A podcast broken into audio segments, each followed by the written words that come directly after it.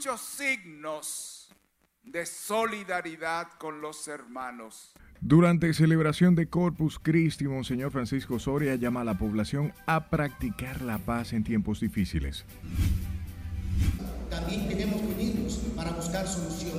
Sacerdotes católicos piden a los partidos de oposición aportar propuestas para solucionar los problemas nacionales. Uno trabaja demasiado, para votar de tres. Moradores en barrios de esta capital se relajan durante este día feriado. Los guaguas están saliendo con cinco y seis pasajeros así. Pocos pasajeros viajaron al interior durante el día feriado de Corpus Christi. Reflexionando sobre su vida, hemos entendido el, hasta el por qué él se dedicó a esta disciplina de correr. Realizan caminata en memoria del fenecido Orlando Jorge Mera. Vicepresidente Raquel Peña queda designada como ministro provincial del Ministerio de Medio Ambiente y Recursos Naturales. Porque ni siquiera son capaces de poner un guardián. Y continúan los problemas con la basura en Santo Domingo Este. Municipios denuncian vertederos improvisados.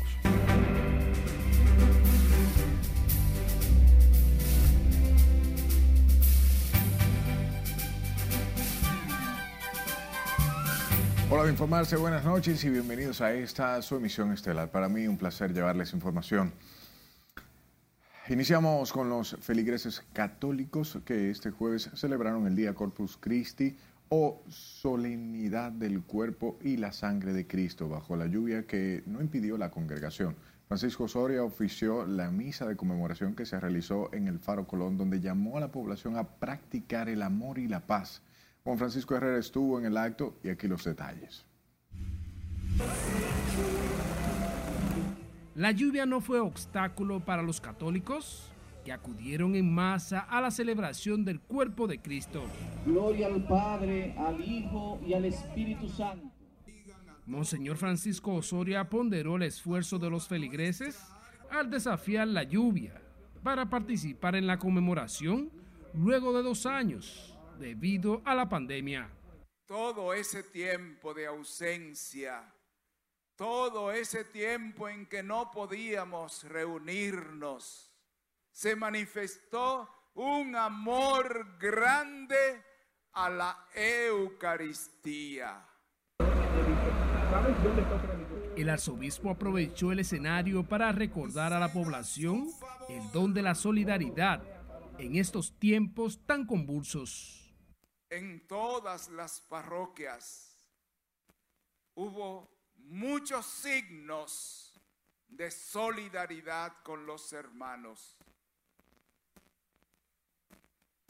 Eso surgió, eso se realizó durante la pandemia. Atención. Los feligreses católicos en medio de la concentración pidieron por el cese de la violencia y la criminalidad. Yo le pido a Dios que tenga misericordia en este pueblo, en este mundo, con la gente tan dañina que se han puesto mala. Esta marcha es parte de la convención de muchas personas que vamos perdidos en el camino. Que pare esta violencia y mucha paz y mucho amor hacia los demás. También destacaron la importancia de orar por la paz en República Dominicana, golpeada en los últimos días por antisociales.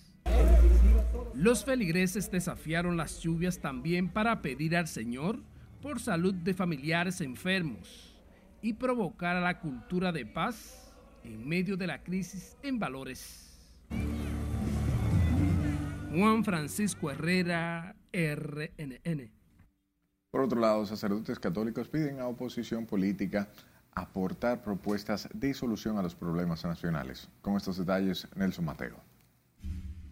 No solamente podemos unirnos para criticar, para murmurar, para ver las cosas negativas, también tenemos que unirnos para buscar solución.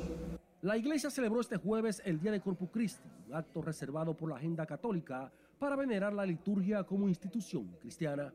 La iglesia Las Mercedes en la zona colonial concentró a sus feligreses, un escenario en el que su párroco llamó a todos los sectores a unirse para ayudar al gobierno a enfrentar los males sociales.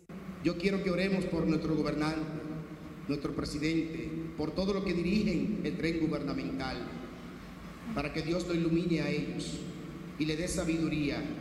Y que también la oposición, también que Dios le dé luz a la oposición para que también ellos puedan dar ideas, puedan dar soluciones a estos grandes problemas que tenemos como patria, como país, como nación. En la Catedral Primada de América continuaron las homilías de Corpus Christi. Allí, el sacerdote llamó la atención para que el gobierno entregue viviendas y garantice educación gratuita a los hijos de madres solteras. A los que no tienen para comer, ¿cómo es posible que todavía haya personas que mueran de hambre? Con tantos alimentos, a veces pensamos que el mundo no está bien distribuido. Y hay mucha gente que se escandaliza del sufrimiento y cuestionan a Dios, ¿dónde está Dios? ¿Por qué hay hambre? Porque hay personas que no tienen una casa, un techo para vivir.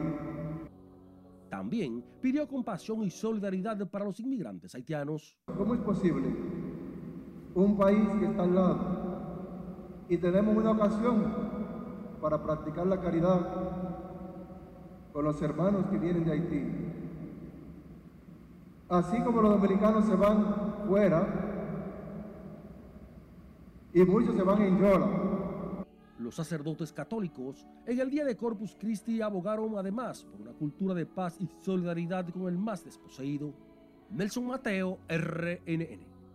Vamos a la ciudad de Santiago, de los, eh, Santiago de los Caballeros, donde el arzobispo metropolitano Freddy Bretón aprovechó la misa por el día de Corpus Christi para referirse a los principales temas que agobian a la sociedad dominicana. Nos cuenta Junior Marte. Pueblo de Santiago, ciudad eucarística por excelencia. En el día del Corpus Christi, Freddy Bretón se mostró a favor de que los policías puedan asistir a los templos religiosos y sobre todo fomentar sus valores en la fe se está invitando a la policía y hay gente escandalizada por eso, porque la verdad es que las teorías conspirativas no cesan. Porque invitan a la policía a ir a los cultos y a ir a misa. Entonces, ¿qué dijeron? Ah, van a acechar, a espiar. Bendito sea Dios, la cabeza de alguna gente está medio al revés. El religioso también exhortó a fortalecer el núcleo familiar a esta sociedad le hace falta mirar el misterio eucarístico para aprender a vivir en comunión, que significa en armonía, en unidad, en respeto absoluto del prójimo. La celebración por el Día del Corpus Christi se llevó a cabo en distintas parroquias de la ciudad de Santiago, distinto a años anteriores que se desarrollaba una actividad de masas en el Estadio Cibao. Los que creen y los que no creen deben estar de acuerdo en que esta sociedad necesita llegar a ser plenamente comunión, es decir, por la bendición de Dios. La actividad inició con una caminata que partió desde el cementerio de la 30 de marzo y concluyó con una Eucaristía en la Catedral Santiago Apóstol. En Santiago, Junior Marte, RNN. A propósito, compartiendo tragos, partidas de ajedrez y dominó disfrutaban el jueves feriado de Corpus Christi residentes en distintos sectores del Distrito Nacional. Jesús Camilo realizó un recorrido por distintos barrios de la capital y nos da el reporte. Mientras algunos creyentes optaron por conmemorar este jueves Corpus Christi, asistiendo a la iglesia y reunidos en familia, otros aprovecharon el feriado para causárselo. El ambiente era propio de un día festivo en los sectores capitalinos de Villa Juana, Cristo Rey y Villa Consuelo, donde los residentes se confundían en un ambiente de tragos, música y baile. Uno trabaja demasiado, para botar el tren. Se ha visto muy bien, naturalmente. Yo estaba trabajando de aquel lado, pero ahora es que el ambiente se está viendo mejor. En la mañana no se veía muy bien como se está viendo ahora. Un ambiente normal, muy normal dentro de lo que cabe. Esto por aquí, los domingos, se pone full de gente. Afirman que luego de una semana laboral activa, es necesario botar el estrés. Cuando se lo pueden dar, que se lo beban, su trago, tranquilo y pacífico. Y tranquilo, sin hacer show ni problema. Los residentes de Villa Juana, Cristo Rey y Villa Consuelo desafiaban las lluvias para aprovechar al máximo el feriado de Corpus Christi este jueves. Jesús Camilo RNN. Pocos fueron los que abandonaron la ciudad ese jueves de Corpus Christi, como vimos, así lo confirmaron los choferes que viajan al interior del país, asegurando que por la naturalidad del feriado muchos prefieren quedarse en casa.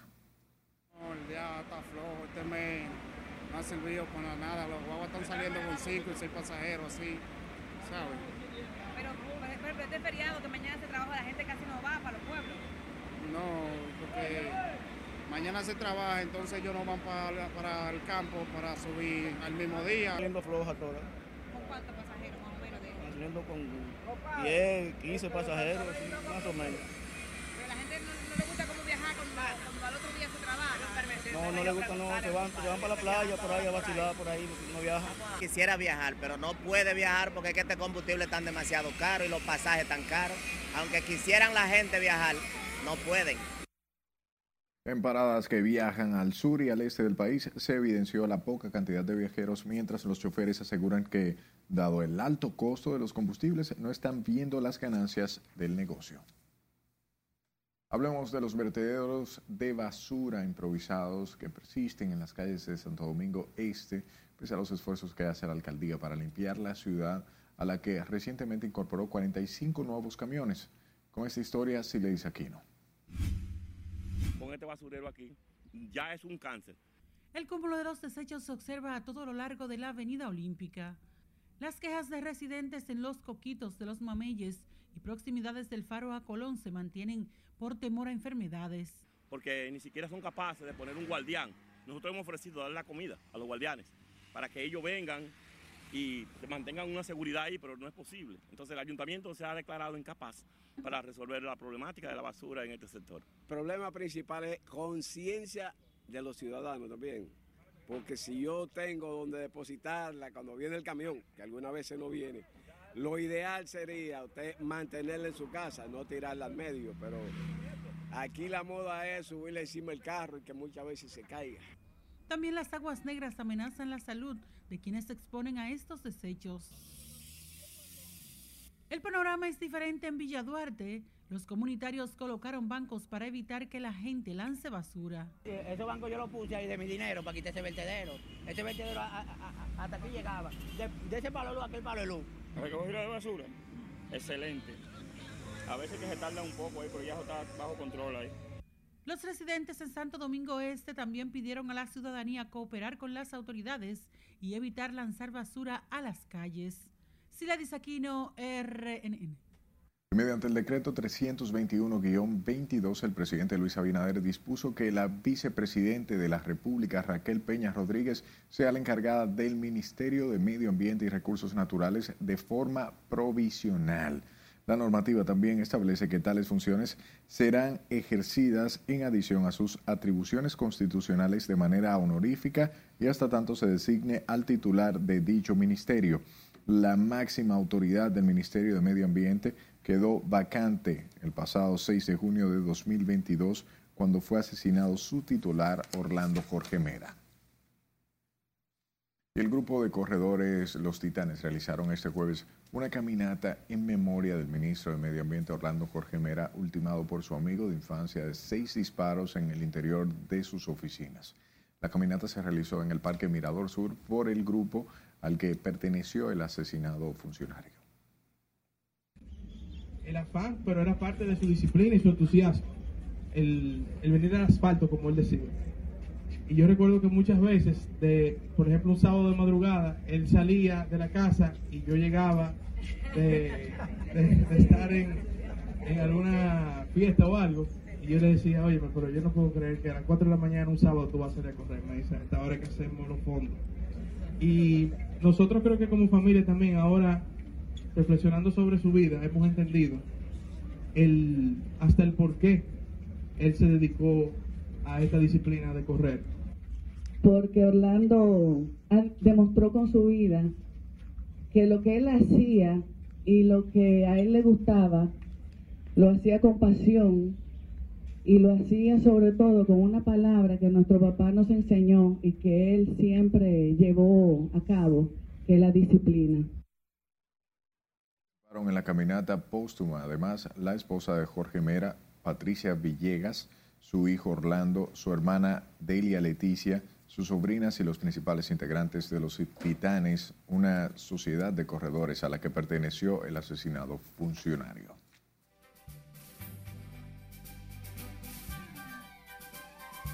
Recuerde que puede estar informado las 24 horas del día a través de nuestra página web rnn.com.do, al igual que la red de su preferencia. Solo debe buscar nuestro usuario arroba noticias rnn. Sus denuncias a este número de WhatsApp 849-268-5705 y escúchenos en podcast. Estamos en Spotify, Apple Podcasts y Google Podcasts como Noticias RNN. Es tiempo de nuestro primer corte. Al volver, detalles sobre el apresamiento de un holandés con más de 3 kilos de cocaína. Por aquí no se está haciendo realmente lo que se debía hacer. Además, le contamos qué piden los residentes del sector de Herrera a las autoridades. Ya volvemos.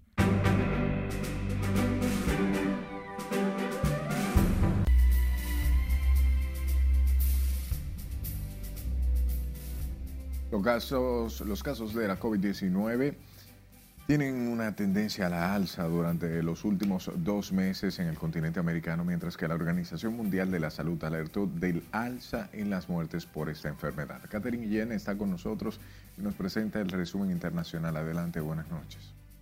Gracias, buenas noches.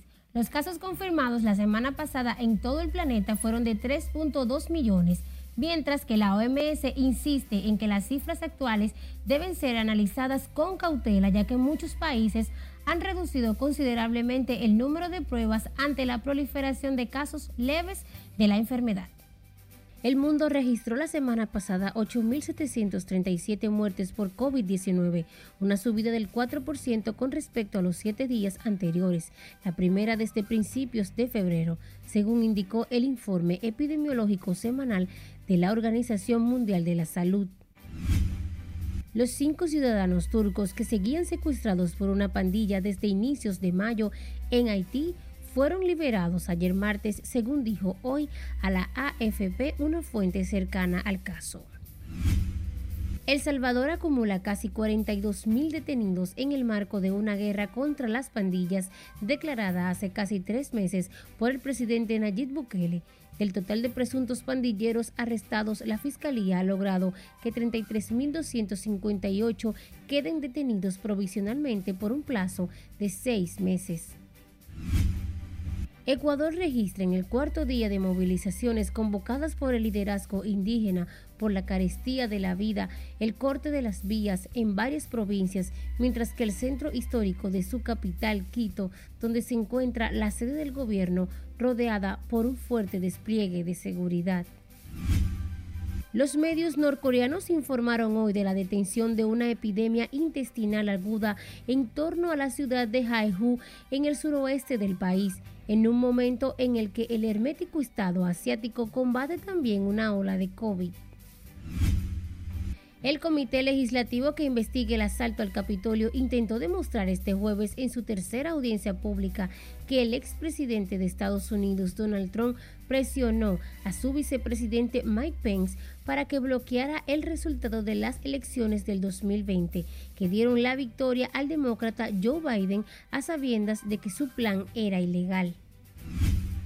Finalizamos este recorrido internacional con un estudio llevado a cabo por el Departamento de Ciencias Animales y Acuáticas de la Facultad de Agricultura de la Universidad de Chiang Mai en el norte de Tailandia, quien reveló que el uso del cannabis en la alimentación de pollos podría convertirse en una importante aliada para la reducción del suministro de antibióticos en la agroindustria. Los resultados mostraron que los pollos alimentados con hojas de marihuana tendían a experimentar menos casos de enfermedades, lo que podría ayudar a reducir la dependencia de los agricultores al uso de antibióticos.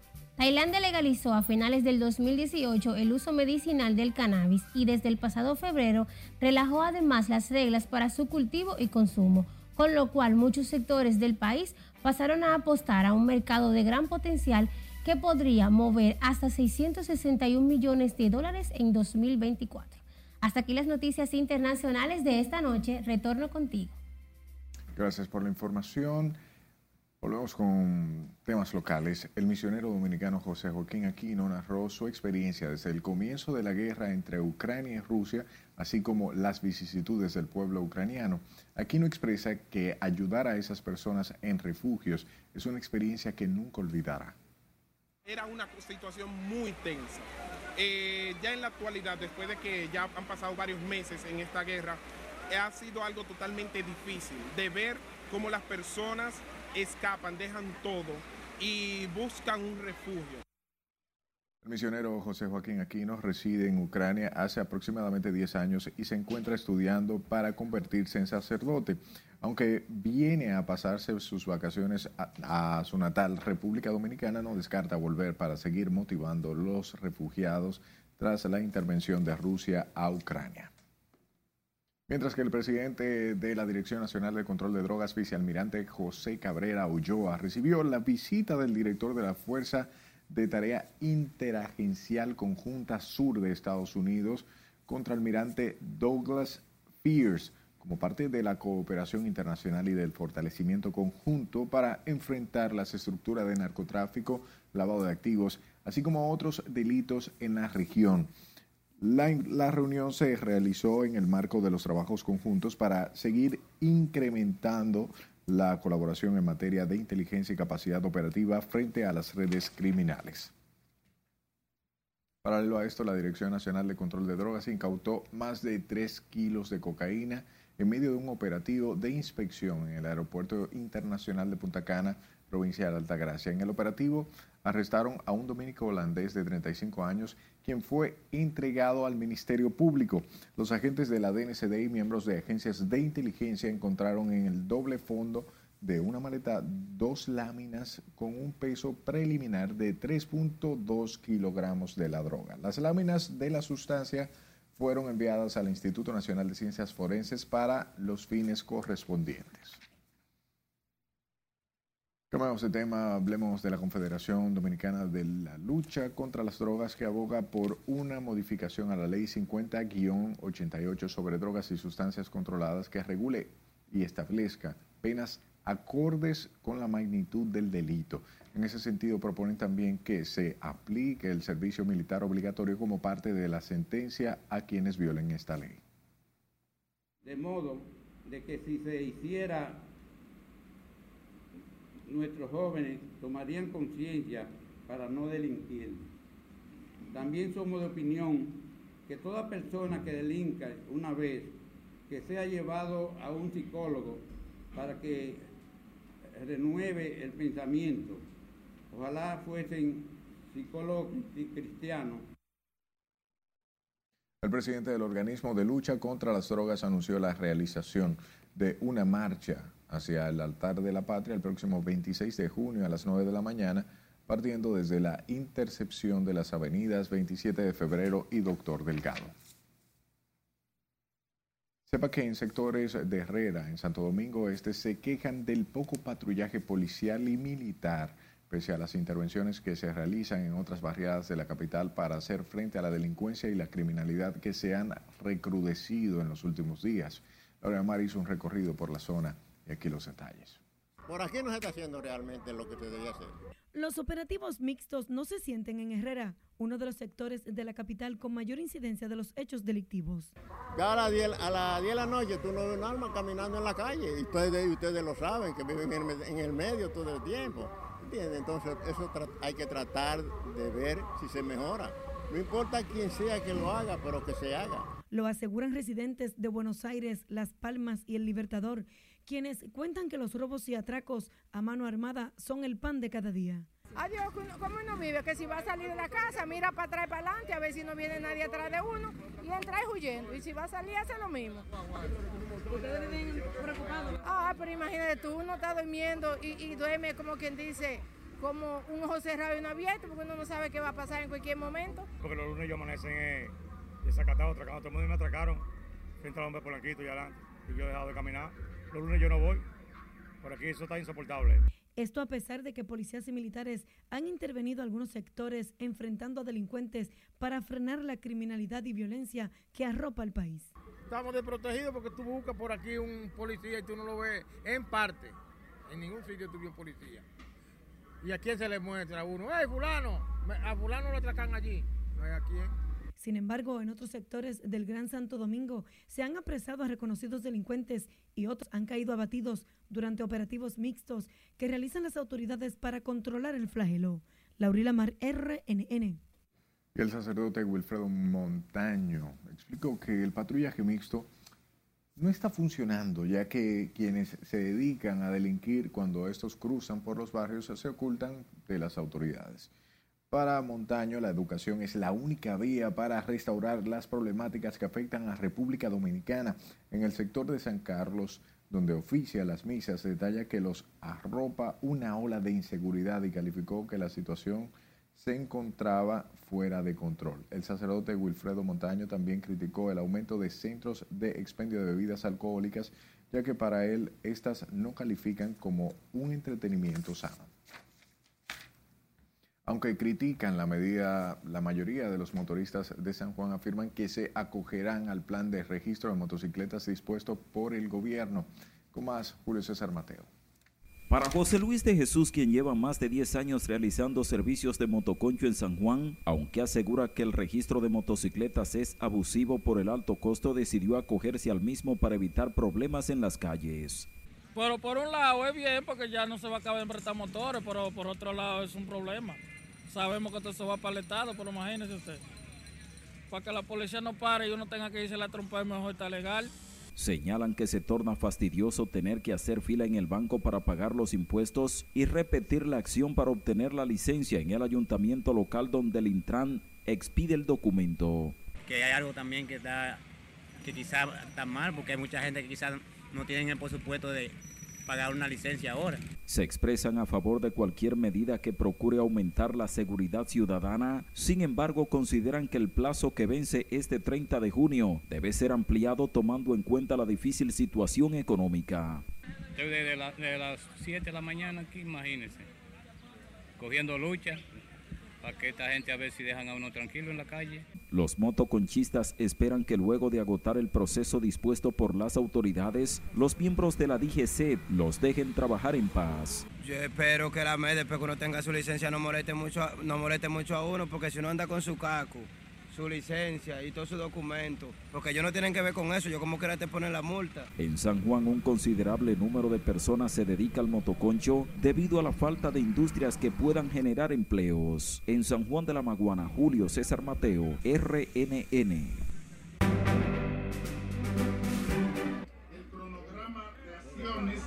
para resolver de una vez por Es momento de otra pausa comercial. Al regreso sabrá quién es el nuevo rector que dirigirá los destinos de la Universidad Autónoma de Santo Domingo. Debemos generar los cambios. También le contamos qué opina el expresidente de ANGE sobre la inclusión de los jóvenes en la política. Esta es la emisión estelar de Noticias RNN.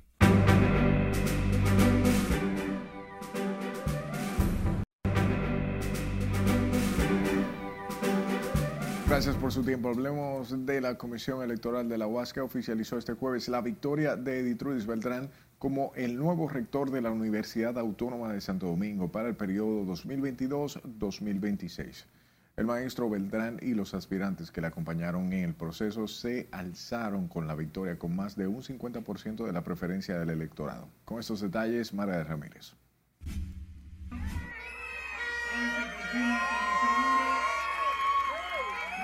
Profesor Edith Trudis Beltrán es el nuevo rector de la Universidad Autónoma de Santo Domingo, tras alzarse con la victoria en las elecciones celebradas en la Primada de América. Con el 70% de los votos computados, Ediltrudis Beltrán alcanza el 57.4%, mientras que su rival, Jorge Ascana, tiene un 40%.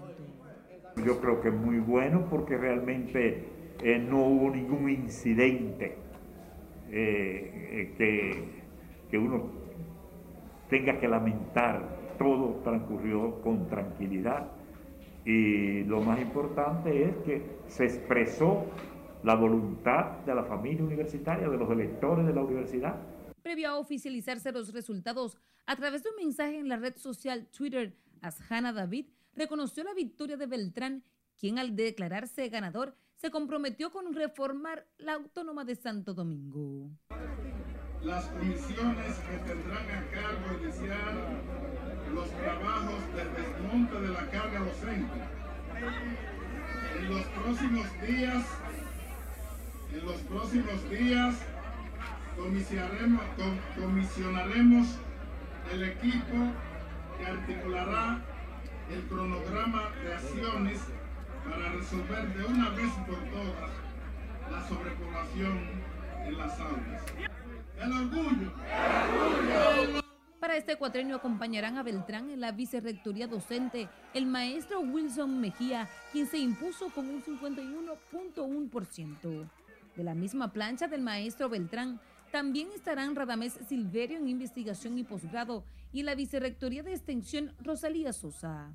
Mientras que en la Vicerrectoría Administrativa, el virtual ganador es Ramón de Sangles con un 49.6%, en una reñida competencia con Alexis Martínez, quien tiene el 46.6%. Margaret Ramírez, RNN. Hablamos del abogado de los familiares del asesinado ministro de Medio Ambiente Orlando Jorge Mera, quienes advirtieron este jueves que el confeso homicida Miguel Cruz de la Mota iniciará su fábula para justificar una conducta reprochable. Miguel Valerio, quien representa a la familia de Jorge, que se constituyó en actor civil en contra del imputado, dijo esperar que los medios tengan mucha precaución con lo que Cruz de la Mota pueda decir en torno al incidente en que Jorge Mera perdió la vida. Asimismo, el jurista rehusó opinar sobre el propuesto del imputado, quien requirió a la Fiscalía del Distrito Nacional que se le permita una entrevista con diferentes medios de comunicación para dar su versión de los hechos. Valerio dijo que sobre este tema no tiene ninguna opinión, ya que el punto a discutir es el homicidio del funcionario y que en todos los procesos los imputados tienen derecho a expresar sus opiniones. Hablamos del expresidente de la Asociación Nacional de Jóvenes Empresarios, Guillermo Julián Jiménez, quien resaltó la importancia de que la juventud participe en la política tras considerar que es la única forma de generar los cambios que realmente requiere el país. El abogado y empresario explicaba que su experiencia acumulada en el ámbito empresarial le ha permitido darse cuenta que para lograr las transformaciones que demanda la sociedad es necesario participar de manera activa en la política y la toma de decisiones. Yo entiendo que solo desde la participación activa, desde la política, podemos generar los cambios que la juventud requiere y entiende que son los cambios necesarios para el país que debemos dejar no solamente a nosotros, esas generaciones, sino a las generaciones que vienen. Dijo que sus planteamientos lo vienen realizando desde una plataforma de propuestas que entiende pueden brindar soluciones a las problemáticas que enfrenta la sociedad actualmente, con una visión de futuro. Y el viceministro del Senado de la República, así como miembros de la Comisión de Hacienda y Energías de ese organismo y de los diputados, valoraron como positivo el ahorro de cerca de 235 millones de dólares que ya ha tenido el gobierno fruto de la conversión a gas natural de las plantas de generación de electricidad que anteriormente funcionaban con combustible. Plantean que son ahorros para el sistema eléctrico nacional, sobre todo ahora cuando los precios del petróleo están por encima de los 120 dólares el barril. Eh, va a que seguir fomentando ese proceso de conversión que se inició en el gobierno pasado, los gobiernos del Partido de la Liberación Dominicana, eh, hacia fuentes de energía eh, mucho más baratas. Eh, no hay dudas de que eso es lo que conviene, eso es lo que ha sido la tendencia a nivel global a los fines de generar ahorros en el sistema interconectado nacional. Todo lo que genere ahorro, pues sumamente importante para nosotros. Pero aparte de eso, ustedes cuando estamos desprendiendo de petróleo hacia gas natural, es sumamente importante porque queremos acercarnos todos los días a la energía limpia. Yo iría mucho más de ahí, seguir a paneles solares, energía eólica hidráulica, todo lo que sea energía limpia. Entiendo que debe modificarse totalmente la matriz eh, para robustecer aún más el sistema de generación eh, dominicano, acompañado de que se puedan inyectar al sistema nuevas fuentes de generación renovable.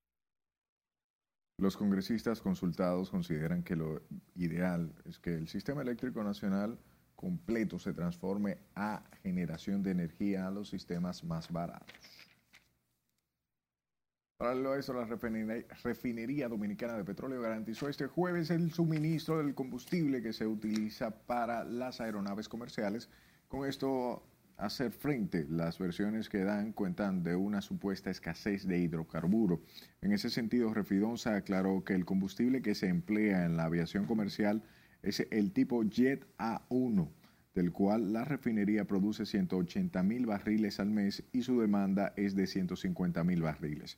Mediante un comunicado explica que existe una disponibilidad suficiente para enfrentar cualquier contingencia, la cual hasta el momento y a pesar de la situación generada por factores externos, no se ha producido. Hablamos del Centro de Operaciones de Emergencia que elevó a nueve las provincias en alerta meteorológica, producto de las precipitaciones generadas en gran parte del territorio nacional. De estas demarcaciones, ocho están en verde y una en amarilla. Elevamos a una alerta amarilla a Santiago, Monteplata y a Tomayor. Verde continúa La Vega, Monseñor Noel, San Cristóbal, el Gran Santo Domingo, San Pedro de Macorís y El Ceibo. Le pedimos a la población en alto riesgo darle un estricto seguimiento a los partes meteorológicos de la UNAMED. El COE en ese sentido recomendó a los ciudadanos utilizar paraguas durante lo que resta de esta noche del jueves de Corpus Christi y el viernes también informó que se mantendrán las mismas condiciones del clima en gran parte del territorio nacional.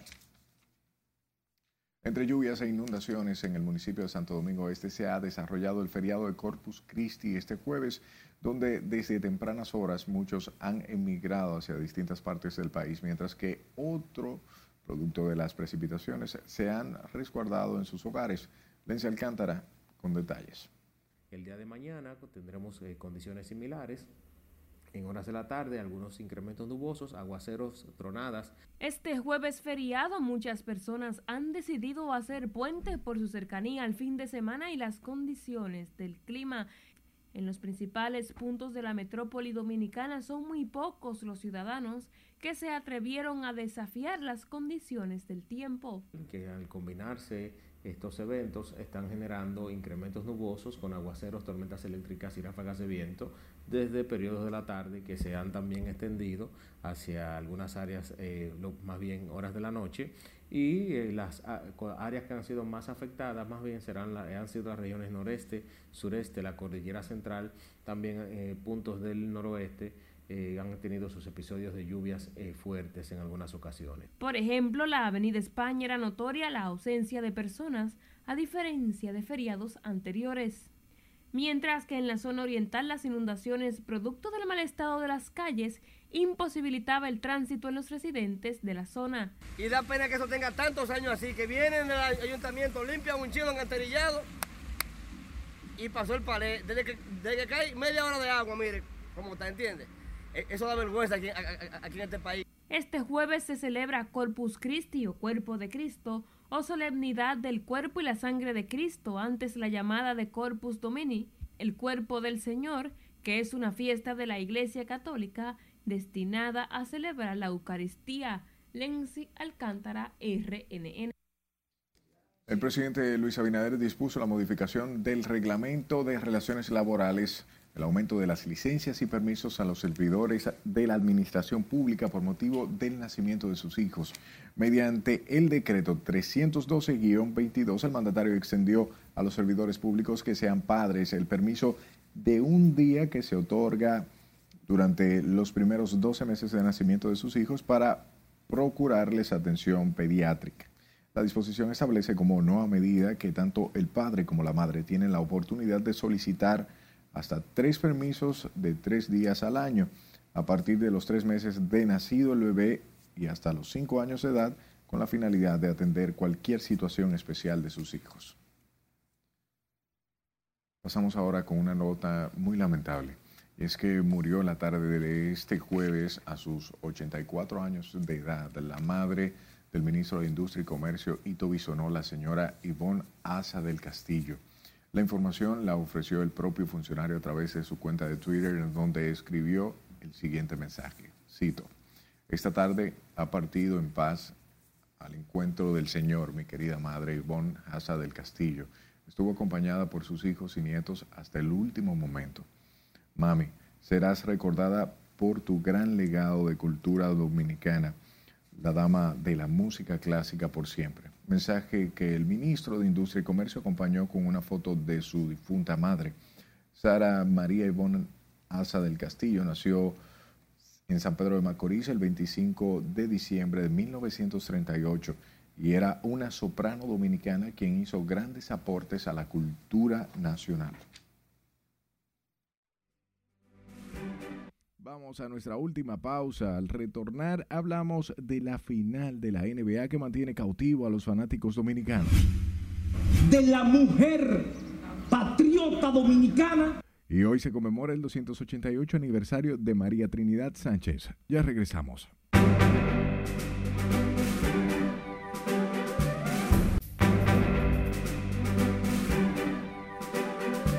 Saludos, muy buenas noches. Sí, vamos a hablar del baloncesto, pero en breve, porque comenzamos con las reinas del Caribe que en la Liga de Naciones, en su segundo juego en Brasil, cayeron 3-2 ante Italia. 25-23, 20-25, 25-19, 16-25 y 15-12 perdieron el último las reinas del Caribe. A pesar de que ganaron más juegos, perdieron 3-2 en sets. La mejor anotadora por las dominicanas fue John Caira Peña Isabel con 20 puntos. Luego, Brayelin Martínez con 17, Gaila González con 16, Gineiri Martínez con 11, las cuatro jugadoras dominicanas que doblaron en puntos su actuación. Sí, Brayelin está jugando. Excelente, Brayelin. El zorro. Mientras tanto, en Brasil, en esta segunda etapa, uno y uno Dominicana que ganó ante Corea y perdió un juegazo contra Italia. Se destacó el bloqueo de Madeline Guillén, la camada joven de las reinas del Caribe, viene por sus fueros y dará mucho de qué hablar. Mientras tanto, lamentablemente falleció un accidente de automovilismo, el prospecto de los metros de Nueva York, Dario Encarnación Batista, de 21 años, cerca a La Vega, su CRB chocó con la esquina de un puente y lamentablemente falleció en horas de la tarde de ese mismo día.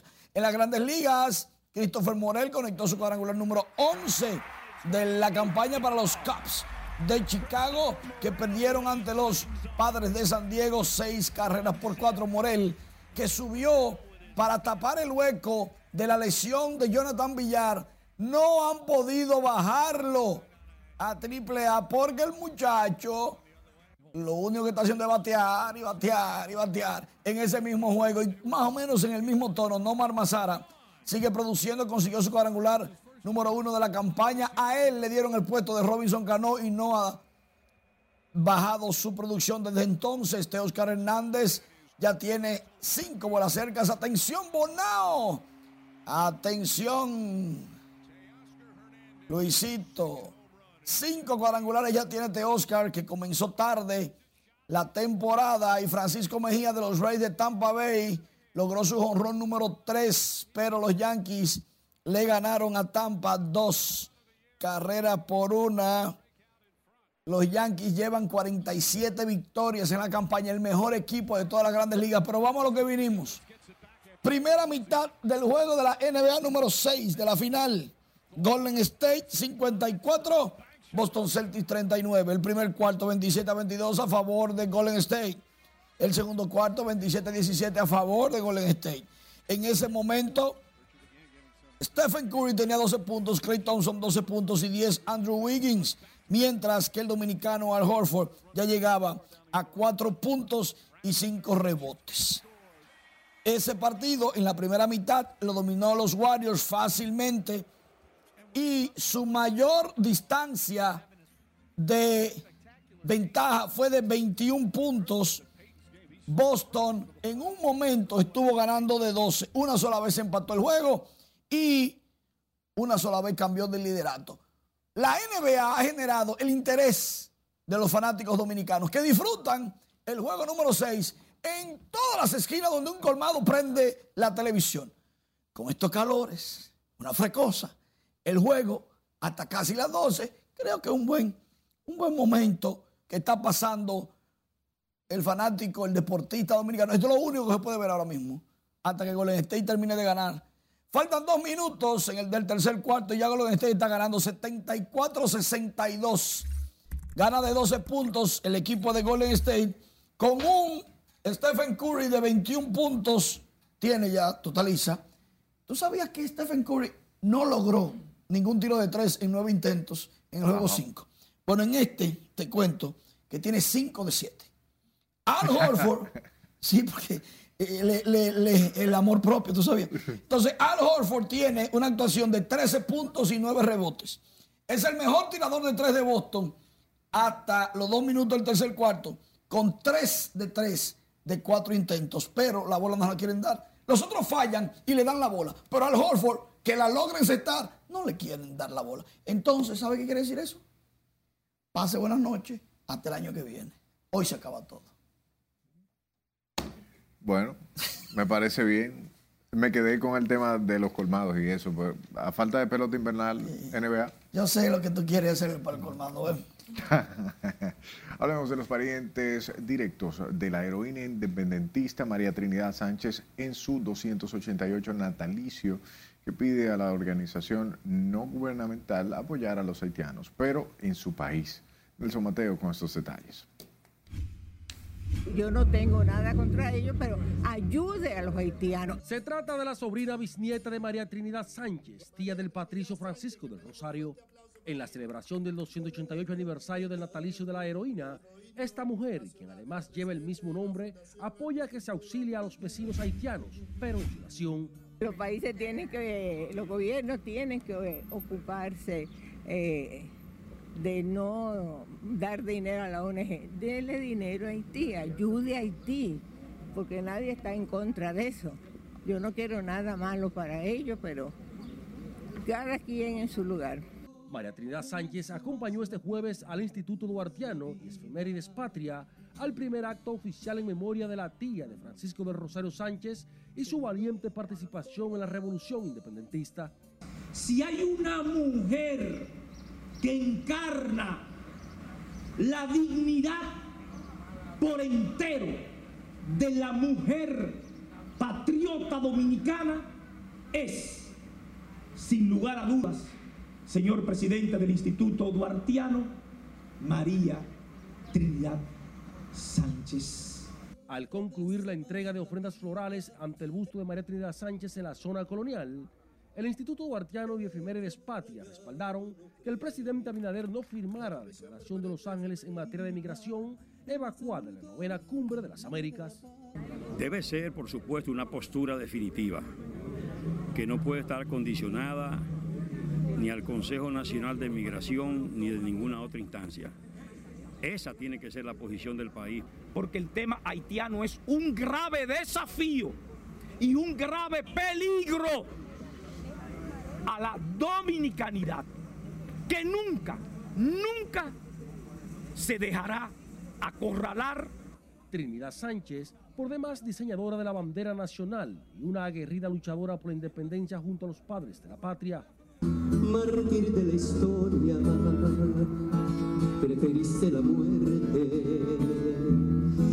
a delatar a quienes nos emanciparon. Y la gran paradoja, mientras se rendían honores oficiales a la heroína independentista, nacionales haitianos detuvieron sus labores para escuchar atentos el cautivador evento patriótico.